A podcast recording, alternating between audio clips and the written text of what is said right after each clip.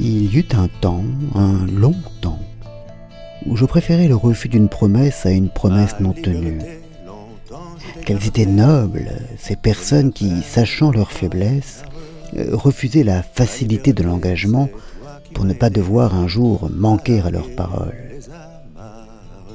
Avec le temps, mon avis change, et je me dis parfois, de plus en plus souvent, qu'une promesse faite mais non tenue vaut mieux que l'absence de promesse, et que celle-ci est plus souvent révélatrice de pusillanimité que de noblesse de cœur. Euh, nul ne peut jamais savoir de quoi demain sera fait. Euh, nul ne peut, dans toute rigueur, engager l'avenir, même le sien. Mais on peut essayer d'être autre chose qu'un bouchon ballotté par les flots. Ne pas promettre, au motif qu'on pourrait ne pas tenir, ne pas s'engager pour ne pas risquer de décevoir ou de se renier, n'est pas l'acte de courage qu'on croit souvent commettre quand on agit ainsi.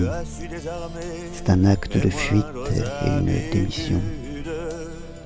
Car il y a dans la promesse une vertu performative que refuse qui refuse de s'engager. La peur du reniement n'est que le choix du déliement, celui de l'absence de contrainte. Mais cette absence de contrainte n'est pas la liberté, qui est combat permanent sur soi-même et le reste. C'est l'errance du bouchon à la surface de l'océan.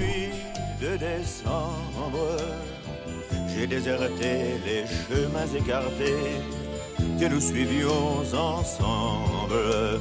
Lorsque sans me méfier, les pieds et poings liés, je me suis laissé faire. Et je t'ai trahi pour une prison d'amour et sa belle geôlière.